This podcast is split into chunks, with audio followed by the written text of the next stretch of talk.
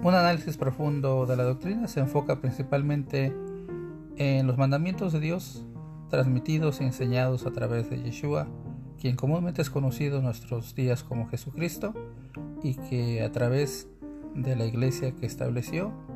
y los mandamientos que enseñó a sus discípulos forma una iglesia a la cual llega hasta nuestros días